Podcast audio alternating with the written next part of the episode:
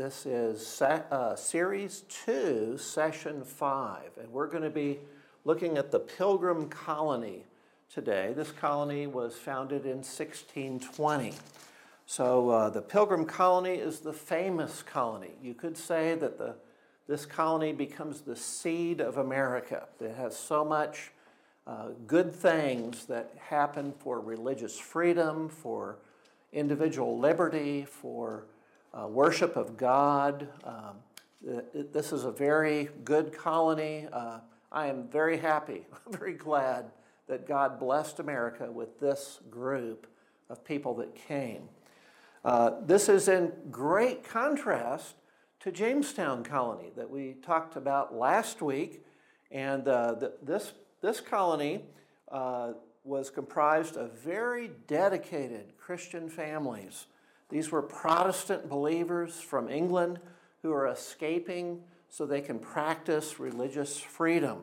They began eat, uh, meeting together about 1605. So they'd been meeting in a northern area of England secretly. Um, so they were a secret meeting, it was an illegal meeting of churches. Um, they had similar beliefs to the Puritans who controlled England. The Puritans, we'll talk about them in just a second, but they uh, did not want to stay in the Church of England, so they separated. So often you'll hear the pilgrims referred to as separatists. They separate from the Church of England so that they can uh, have their own uh, unique churches um, and have independence from the Church of England. So let's take a look at uh, a difference. Uh, what are the differences between Puritans and Pilgrims? Well, both Pilgrim and Puritan were uh, Christians. They believed in the scriptures, they held, had a high view of God's Word. They believed uh, God's Word was truth, that it is the Word of God, it's perfect, it's um, uh, what you rely upon, you learn about God through His Word. Both of them had a strong, high view of, of um, the Scripture, but the Puritan wanted to stay in the national church. They wanted to, to reform, make the churches more biblical, but stay in the church. Whereas the pilgrim wanted to reform as well, they wanted to make uh, the churches in England more biblical, but they did that by separating. They believed they had to separate to have the freedom to worship and uh, as, as the Bible directed them. So they were similar but different. This group stays in the church, this group uh, separates. And there were other groups that separated. There were a number of groups besides the pilgrims that, that met secretly, they met illegally. See, at that time, the law was you must worship in the Church of England. It's a national church. So the Church of England was where the Puritans uh, worshiped, but the, the separatists, the pilgrims, had independent churches. Uh, the national church would license the preachers. So, right there, the government begins to control the message uh, from the preachers. And the pilgrims didn't want that. That was their biggest reason for leaving and separating is they wanted to preach what they believed the Bible was saying to them, what they believed that it really said. The Puritans were governed by the Church of England, but the separatists had local self governing churches. They, they did not have any authority over them. And, and that was what caused the persecution, and that's what caused the pilgrim to leave England seeking religious freedom. So from uh, 1608 to 1620, the pilgrims had left England. They escaped to Holland. They, in Holland, there was much religious freedom. And there they had a pastor who becomes very famous, His name is John Robinson. And uh, if you get a chance to study John Robinson, he is a tremendous pastor.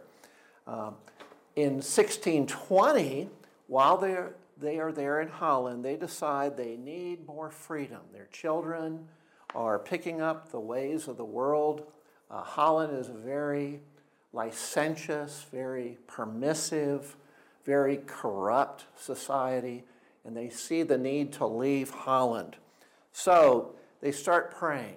In 1620, they begin praying, and they believe God begins to tell them, Go to America. Jamestown in 1607 is set up in America, be another colony. Try to get over to America for religious freedom. Now, this painting that you're seeing here of the Mayflower is, uh, or the Pilgrims, uh, actually, it's the Speedwell, it's not the Mayflower, but this is the Pilgrims leaving Holland. You'll see the figure in the middle is William Brewster. He has a Bible on his knees. It's an open Bible. It's the Geneva Bible. This is the Geneva Bible that had been written about 30 years earlier and published. And this is the first Bible that is actually portable. You can carry it. One person can carry this Bible. Up to then, were huge vellum Bibles, big Bibles, and uh, you could not carry them very easily. But this is the Bible that goes to the New World. The pilgrims take the Geneva Bible with them to America. And so in 1620, they make their way back to England, and then they are going to take the Mayflower and the Speedwell to America. But uh, just about, I think, five days into their voyage, the Speedwell begins leaking heavily. And they have a choice. They can go back to England and wait to have it repaired, and of course, then they may not ever be able to leave England again, or they can leave on the Mayflower and risk crossing the Atlantic in one boat. So, guess what they picked? They didn't pick the safe route. They went on the Mayflower. They all piled on the Mayflower. 102 people in an area about half the size of a volleyball court. About one half of a volleyball court in area, 102 people crowd on. And they have a 66 day voyage in one boat on, uh, on that. And of course, it's a, it's, a, it's a tough voyage. It's in the late fall. The North Atlantic is very stormy. In one case, one of the, the, the boat is being shifted in the waves, and one little boy falls off, a boy by the name of John Howland. He flails and he's out in the water, and the ship actually, uh, the, the, the masts actually have ropes hanging off the sails, and one of the ropes actually lands near Howland's hand and catapults him back up onto the ship.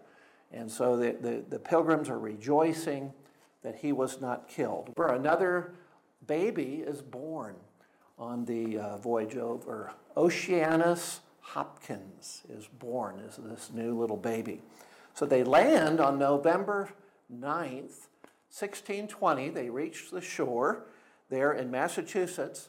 Again, very fearful of Indians. They've heard that the Native Americans can uh, oppose them, but they don't see any. And they find out later that a, a mysterious sickness has hit that area, and there are no tribes in the area where they've gone ashore uh, onto what is now Plymouth, um, Massachusetts. The Mayflower stays in the harbor all through the winter, and they encounter a terrible winter. I'm going to read this passage from William Bradford's book about this terrible winter. But he said, but what was most sad and lamentable was that in two or three months' time, half of their company died, especially in January and February, being the depth of the winter. And wanting houses and other comforts, being infected with scurvy and other diseases, which this long voyage had brought upon them, there died sometimes two or three people each day. In the aforesaid time, of a hundred and odd persons, scarce fifty remained. And of these, in the most distress, there was but six or seven who were sound persons, and to their great commendation, spared no pain, but toiled with hazard to their own health, and made their beds, made their fires, fetched them wood, dressed their meat, washed their loathsome cloths. In a word, did all the homely and necessary offices which uh, dainty and queasy stomachs cannot endure to be named. So Bradford talks about the sacrifice the pilgrims made uh, as a people, a tremendous godly sacrifice. Well, I can't take a lot of time on the pilgrims except to say they had tremendous good relationships with the Native Americans. They ran into the very first Native American in March, was about March 16th, 1621, on the beach. Uh, an Indian came and approached and said, Welcome, Englishman, with his hand up in the air, like a, he's waving.